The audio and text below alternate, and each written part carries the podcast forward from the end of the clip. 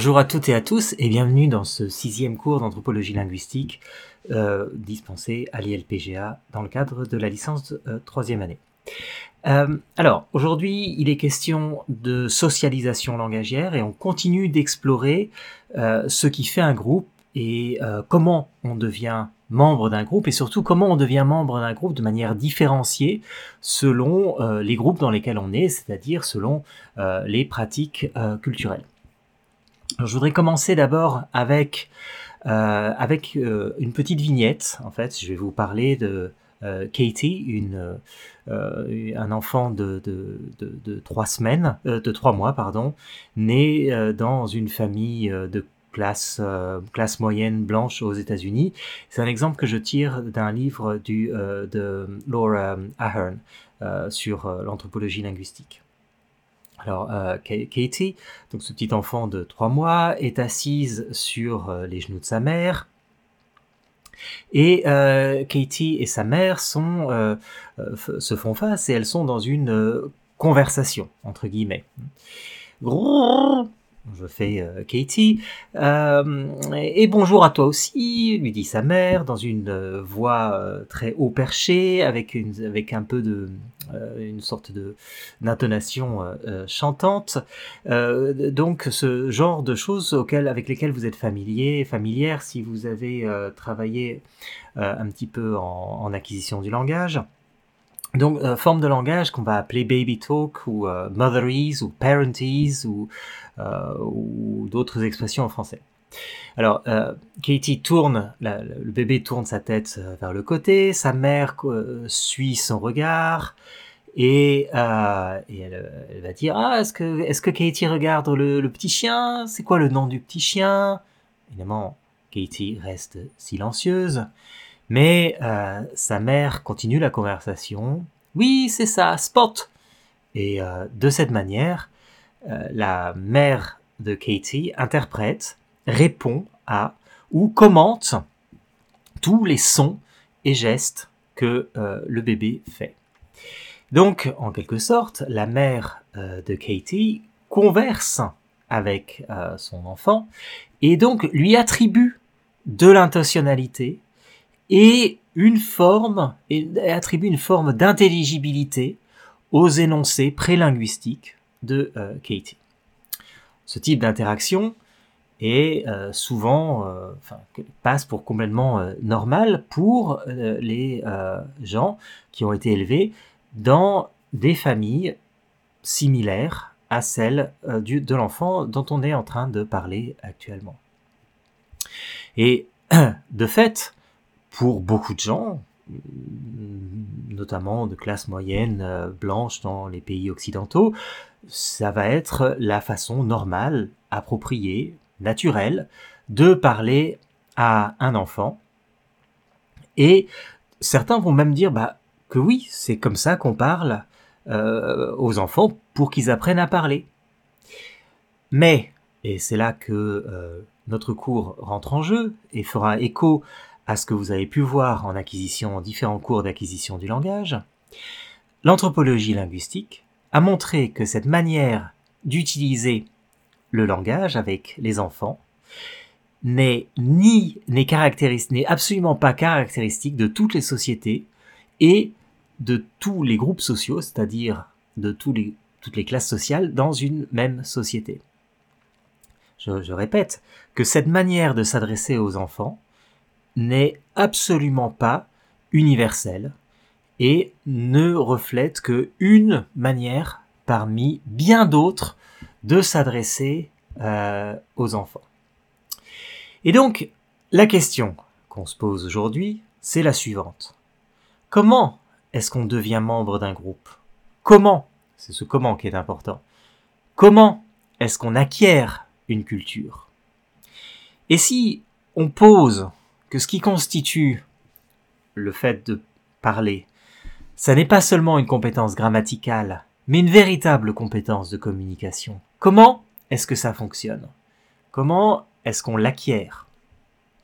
Ou alternativement, comment est-ce que justement on ne l'acquiert pas? Comment est-ce que ça dysfonctionne? C'est là une des questions centrales de l'anthropologie linguistique moderne. Et c'est un questionnement qui fait suite, au moins de manière lointaine, aux recherches fondamentales d'une anthropologue euh, anthropologue américaine des années 30, 40, 50, 60 qui s'appelait Margaret Mead et euh, notamment dans son livre Mœurs et sexualité en Océanie, qui a été l'une des premières à faire des recherches systématiques sur la manière dont on devient membre d'un groupe à l'adolescence. Pour autant, euh, chez Margaret Mead, la question de la langue n'était pas posée et il existe de nombreuses différences avec euh, les, euh, les approches actuelles. Pourtant, que ce soit chez Margaret Mead, et plus encore chez Edward Sapir, dont vous avez déjà entendu parler à travers l'hypothèse Sapir-Whorf, on trouve cette idée que la langue est une force de socialisation, est un élément de la socialisation, c'est-à-dire de la manière dont on devient membre d'un groupe.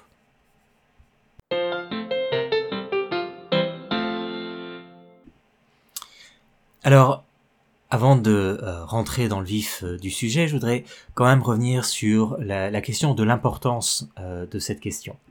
Et cette question, elle est importante en anthropologie de manière générale, mais elle est également particulièrement importante pour celles et ceux d'entre vous qui veulent devenir enseignantes à l'avenir.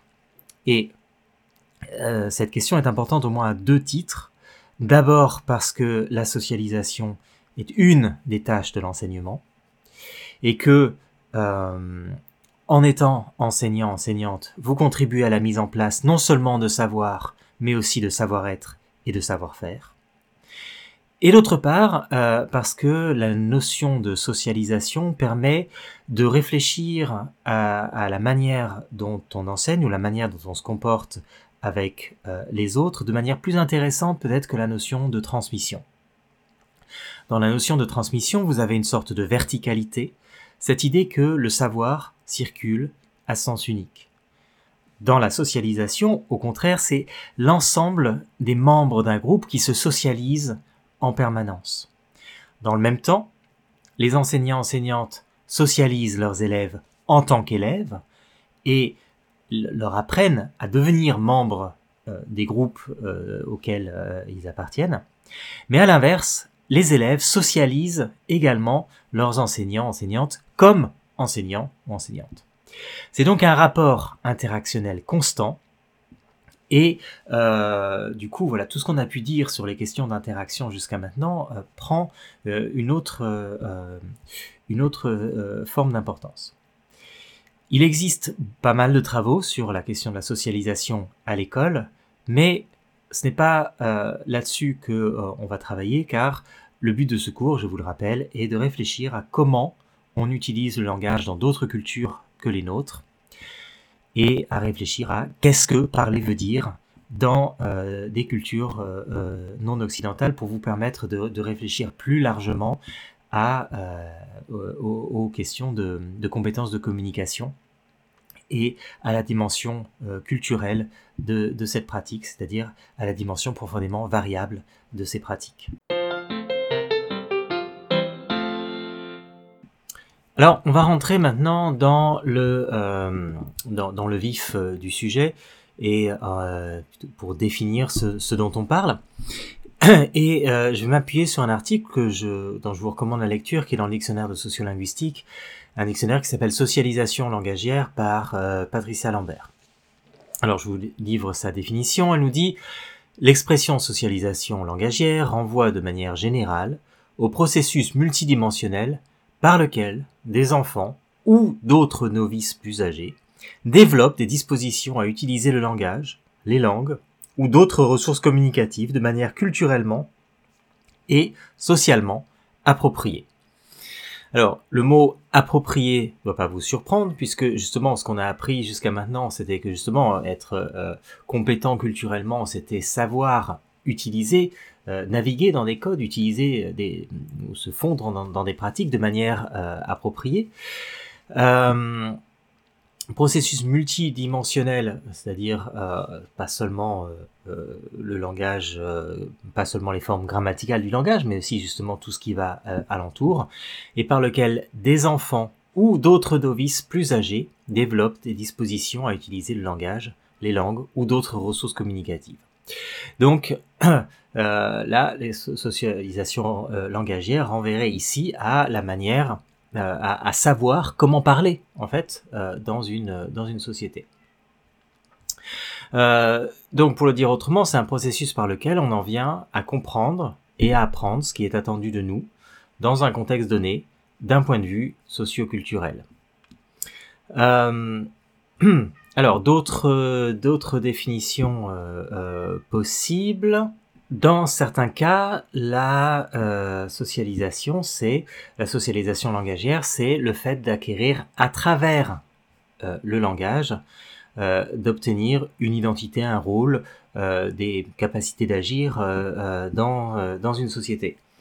En d'autres termes, c'est à travers des interactions avec des membres euh, plus intégrés d'une société, des membres qui en savent plus, euh, d'autres enfants plus âgés ou des adultes, que les enfants apprennent et sont socialisés à apprendre euh, le savoir culturel et linguistique nécessaire pour participer dans les activités sociales quotidiennes, dans les interactions quotidiennes, et y compris donc pour naviguer des catégories telles que euh, la classe, euh, le statut, la race, l'ethnicité, le genre, les questions de morale et l'utilisation du langage lui-même.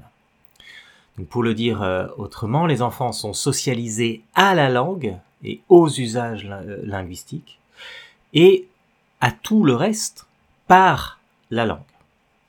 Et donc, processus d'acquisition d'une langue, c'est un processus de socialisation euh, et pas simplement de socialisation langagière, euh, mais de socialisation générale à travers euh, le langage. voilà. Et donc c'est tout l'intérêt de, travailler d'un point de vue d'anthropologie linguistique, c'est-à-dire que le fait d'acquérir une langue est un élément fondamental de la socialisation dans toutes ces, dimensions. Alors, je voudrais reciter euh, revenir sur le texte de, Patricia Lambert qui nous dit un petit peu comment ce champ a émergé dans les années 1960. Euh, euh, Patricia Lambert nous dit, je cite toujours de cet article dans le dictionnaire de sociolinguistique, en prise avec les controverses initiées dans les années 1960 autour de la compétence linguistique, la recherche sur la socialisation langagière prend sa source dans le champ de l'ethnographie de la communication, et de la sociolinguistique interactionnelle, où les pratiques langagières des enfants font, dès les prémices, l'objet d'une attention particulière. Cette recherche va progressivement se structurer en Amérique du Nord comme un domaine d'étude à part entière au sein de l'anthropologie linguistique. C'est à Eleanor Oakes et Bambi Schifflin que ce courant de recherche doit la théorisation, dans les années 1980, du lien consubstantiel entre socialisation à l'usage du langage et socialisation par l'usage du langage.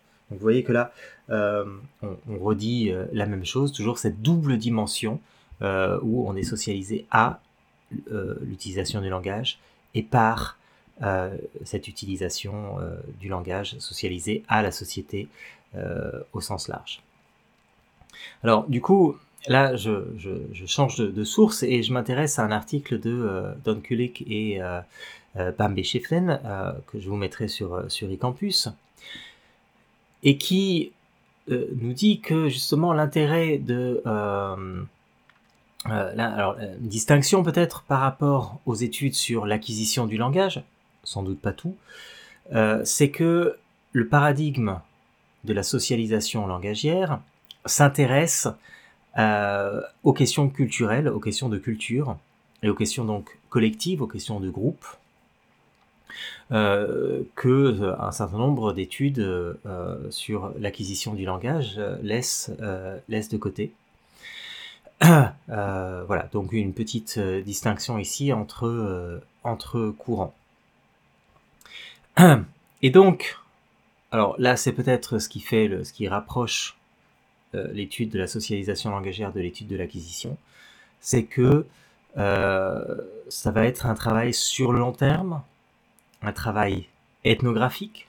Il faut passer du temps avec les familles et avec les enfants dans l'environnement social ou à l'école. Hein. Il y a des, études longues sur la socialisation langagière des enfants à l'école.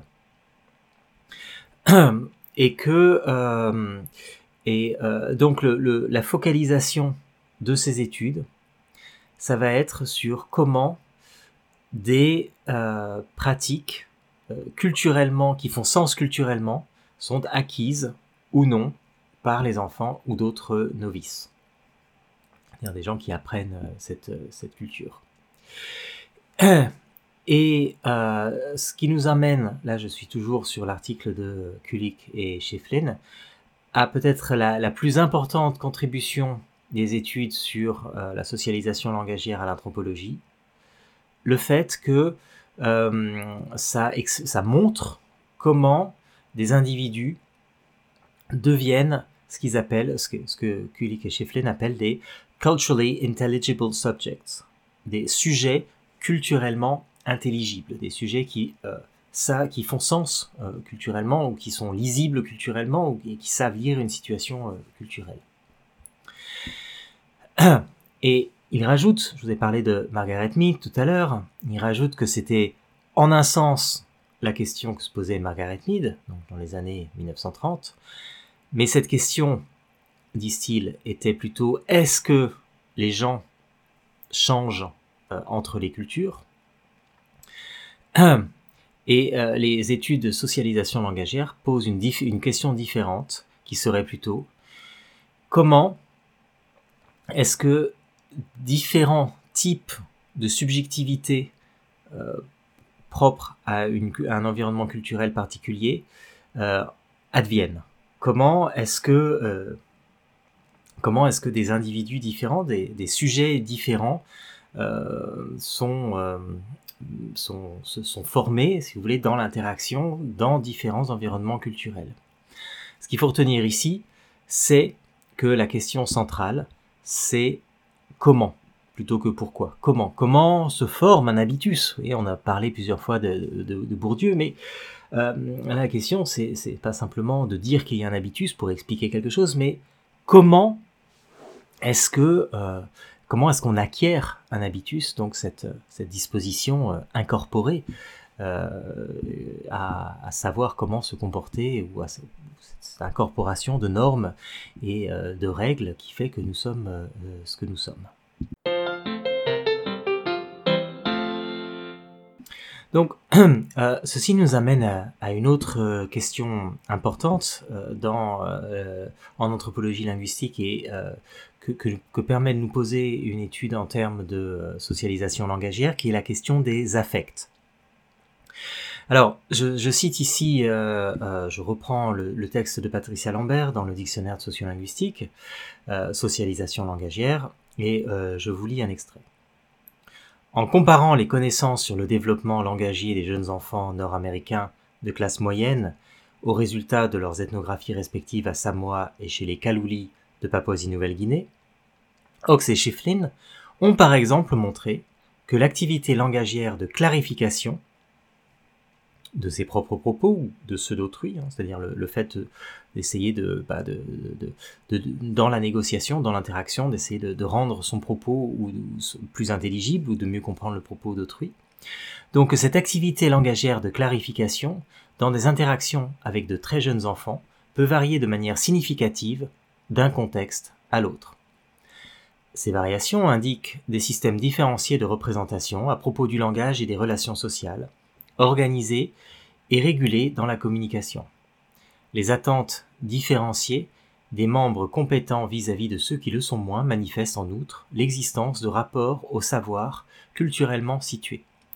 Ce type d'entreprise contrastive concourt au final à montrer combien certains aspects de l'appropriation et de l'usage du langage largement supposés universels peuvent s'avérer variables.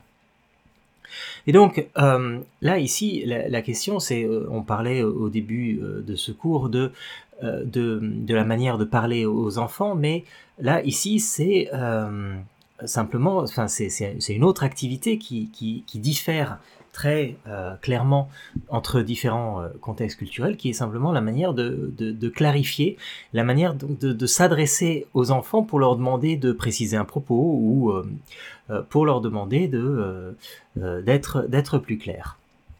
Et là, je voudrais citer un exemple, enfin deux exemples, disons plus précis, tirés là encore de l'article de Don Kulik et Pambe Shiflin.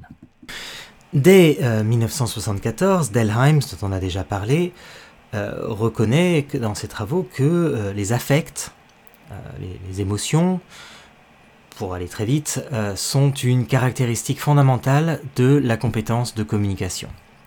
Et donc, la capacité de, d'être de, projeter des, des position d'affect, affective stances, euh, on dirait euh, en anglais, c'est-à-dire de, euh, de, manifester des affects dans l'interaction, sont une dimension essentielle du processus de, devenir ce sujet reconnaissable dans un, dans un environnement culturel et donc dans un groupe, dans n'importe quel groupe social.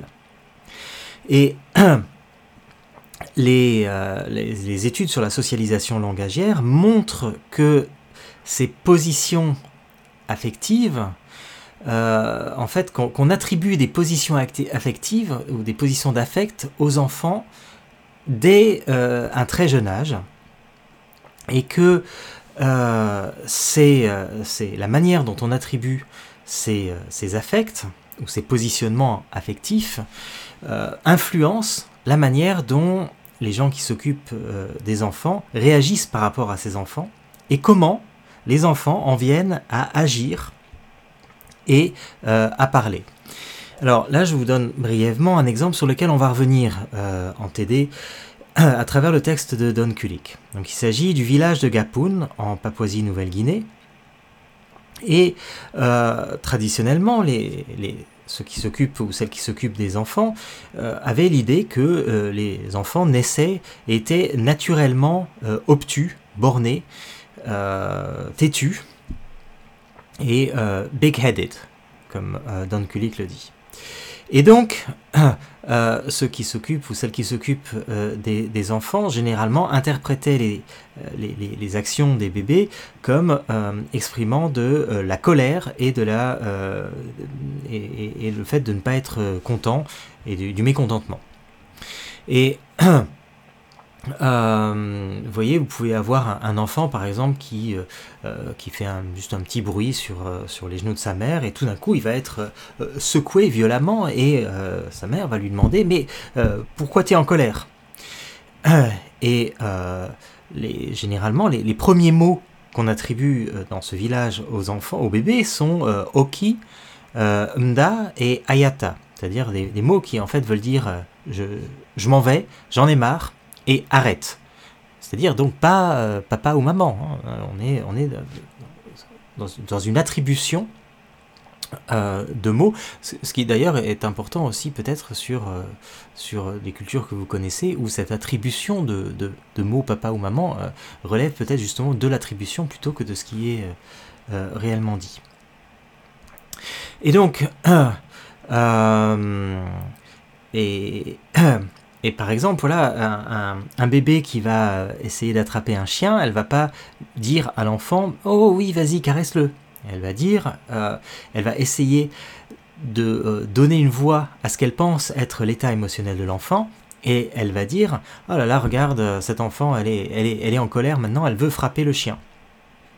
Et elle va prendre euh, l'enfant, l'approcher de l'animal et prendre son bras et taper euh, le chien et encourager euh, l'enfant à taper le chien. Et donc il y a cette idée que les bébés sont en fait naturellement agressifs et que voilà bon, quelque chose donc qu'on verra verra plus en détail. Et donc étant donné euh, ce type, euh, type d'idée sur sur, la, présence de, la colère, évidemment, vous ne serez pas surpris d'apprendre que la, colère, à Gapoun, dans ce village, est un principe structurant de la vie sociale. C'est un élément essentiel de la division genrée des interactions dans le village et des rôles sociaux. Et euh, alors je ne veux pas trop m'étendre euh, euh, là-dessus, mais donc on, reviendra sur, ces questions dans le TD en lisant le, texte de, Don Kulik ensemble. à l'inverse, les Kaluli, un autre groupe en Papouasie-Nouvelle-Guinée, ont l'idée que par nature, les enfants sont au contraire extrêmement doux et vulnérables et, et, qui ne comprennent rien. Et dans, ici, euh, dans ce village, on, entend les premiers, mots euh, des enfants comme no et beau, c'est-à-dire euh, mère et saint. Ces mots font sens en ce sens qu'ils attestent d'une vision sociale du langage qui exprime la, relation primaire de l'enfant et euh, le fait de donner de la nourriture a comme, un élément central dans, euh, dans, le, fait d'élever euh, des enfants. Et donc, les Kalouli disent que les enfants savent mendier et se plaindre pour obtenir ce qu'ils veulent, mais qu'il faut qu'ils apprennent à utiliser la langue.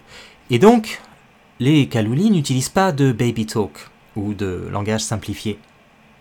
Une fois que mère et saint sont établis, les mères commencent à socialiser les jeunes enfants utilisant un type particulier de, euh, routine langagière à base de répétition, de formes euh, langagières spécifiques qui euh, doivent leur apprendre à formuler une demande de de manière claire. Et donc, à l'inverse de euh, Gapoun, les enfants Kalouli sont, vus comme euh, devant acquérir une manière de, s'affirmer, euh, alors que bah, à Gapoun, du coup, le, fait de s'affirmer et d'être en colère en permanence est quelque chose qui est vu comme, comme naturel chez les enfants. Et euh, donc, euh, on a des, euh, des, manières extrêmement différentes de, de s'adresser aux enfants à, partir d'idées différentes sur, sur le langage et sur, sur les êtres humains de manière générale. Et donc, dans la société Kaluli, où, où, les mères apprennent aux enfants à formuler des demandes de manière claire et de manière adultes, finalement, ils fournissent un modèle de, euh, elles fournissent un modèle de ce qu'elles veulent ou de ce que la société euh, Kalouli veut que les enfants disent et sur comment ça devrait être dit. Et donc, de fait, euh, de manière explicite, ils, disent ce que ce qui est désirable ou non. Quand vous dites, quand vous en prenez à un enfant à dire oui, je veux tel fruit, je veux tel aliment, ça rend également, ça, montre que euh, c'est socialement valorisé, socialement désirable de vouloir euh, euh, cet item de, nourriture ou, tel ou tel objet. Et donc, la capacité pour un enfant de reproduire, de répéter puis de reproduire ses actes de langage de manière indépendante est cruciale pour la transformation vu comme socialement désirable de devenir tayo, doux, mou, euh, c'est soft en anglais, à halaido, c'est-à-dire dur. Et ici, euh, la, dureté est euh, un, élément culturel qui, qui est valorisé et qui signifie, qui, qui, tient, qui, qui, signifie une compétence verbale et sociale. Une fois que les enfants sont capables de formuler une demande verbalement, alors on peut à son tour leur formuler des demandes Et là, du coup, ils entrent dans ce système de réciprocité, de dons et de contre-dons, qui définit qui définit la, vie sociale des Kaloulis et les relations dans, cette société. Alors, on voit ici, du coup, euh, un des objectifs de la socialisation dans cette société, où la capacité à savoir quand demander, euh, quand demander aux autres, quand donner, est quelque chose de crucial et quelque chose d'essentiel pour être euh, Kalouli et pour fonctionner dans cette société.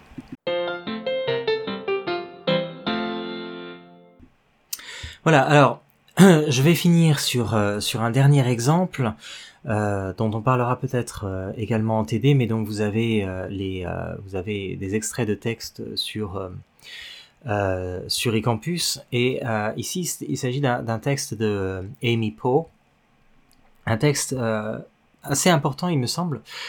parce que c'est en lien avec le thème de la disparition de, certaines langues. Et là, euh, la, recherche d'Amy Poe se, porte euh, en, Dominique. Et en Dominique, euh, cette, chercheuse nord-américaine a analysé la manière dont les enfants mettent en scène les adultes dans leur jeu, dans le jeu des enfants, donc à travers l'usage contrasté de l'anglais et de ce qu'ils appellent patois, qui est en fait un créole à base lexicale française. Alors il faut savoir que dans, cet endroit, sur cette île, euh, les, parents euh, parlent justement euh, ce, créole entre eux, mais interdisent, et mais s'adressent exclusivement en anglais, la langue officielle de l'île, aux enfants, et officiellement interdisent aux enfants de l'utiliser. Et euh, Poe montre comment les enfants justement évidemment apprennent euh, la langue, ou en tout cas on apprenne des morceaux, sont capables de, la répéter, de, répéter des morceaux de, créole de manière autonome, voire pour certains de le, parler relativement couramment, et l'intègrent dans leur jeu quand ils jouent à être des adultes, par exemple dans certains exemples pour être chauffeur de bus. Et donc, euh, dans certaines interactions, ça va être euh, ce créole qui est mobilisé par, par les enfants pour, pour jouer. Donc, alors, on reviendra sans doute euh, là-dessus, mais là, ce qui, m'intéresse, et euh, pour conclure, c'est que la socialisation langagière ne passe pas, ou pas seulement, par un discours sur la langue, c'est-à-dire que euh, c'est pas, il s'agit pas que de dire ah bah la langue ça s'utilise comme ça ou la langue ça s'utilise pas comme ça ou ne dit pas ça ou dit ça, mais aussi sur euh, tout un tas d'associations indexicales, plus ou moins subtiles dans l'usage, dans, euh, dans les interactions. Et que les enfants sont certes très sensibles à ce qu'on leur dit de faire ou de ne pas faire, mais ils sont aussi très sensibles à la manière dont telle ou telle langue, dans tel ou tel registre, dont tel ou tel mot est utilisé par les adultes ou non. Et là, dans, dans le cas du créole, euh, c'est pas simplement qu'on leur dit de ne pas l'utiliser, c'est qu'ils voient bien à quoi c'est à quoi c'est associé au fait d'être adulte. Et donc, en fait, on, c'est là, bon, il se trouve que c'est une langue qui est, euh, qui est sévèrement, euh, enfin, de plus en plus en danger, mais, mais finalement, vous avez d'autres contextes dans lesquels cette langue associée au fait d'être adulte, eh bien, elle devient quelque chose de, de, désirable, une pratique désirable, et à un certain âge, eh les enfants changent de langue et euh, parlent cette langue, cette langue euh, des adultes. Voilà, donc vraiment très important que euh, cette idée que tous nos usages de manière très inconsciente sont indexicalement liés à des choses désirables, à des choses négatives, et que euh, ça a une influence très importante sur la manière dont les enfants acquièrent, acquièrent le langage. Cette indexicalité à laquelle renvoient les usages linguistiques est gouvernée par des idéologies linguistiques qui sera le thème euh, des semaines euh, des, semaines à venir.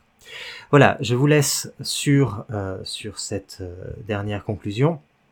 Vous avez un certain nombre de documents disponibles sur eCampus pour aller plus loin et nous discuterons en TD, notamment du texte de, de Don Kulik, donc dans le village de Gapoun. Et je vous laisse ici et je vous dis à la semaine prochaine.